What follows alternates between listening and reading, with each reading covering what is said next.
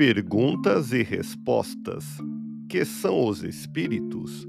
Espíritos são os seres inteligentes criados por Deus e que habitam o universo, quer estejam encarnados ou desencarnados. Todos nós, os seres humanos, somos espíritos. Qual a origem dos espíritos? Os espíritos tiveram um princípio e não terão um fim, pois somos imortais. Os espíritos resultam da individualização do princípio inteligente universal. A criação de espíritos por Deus é permanente.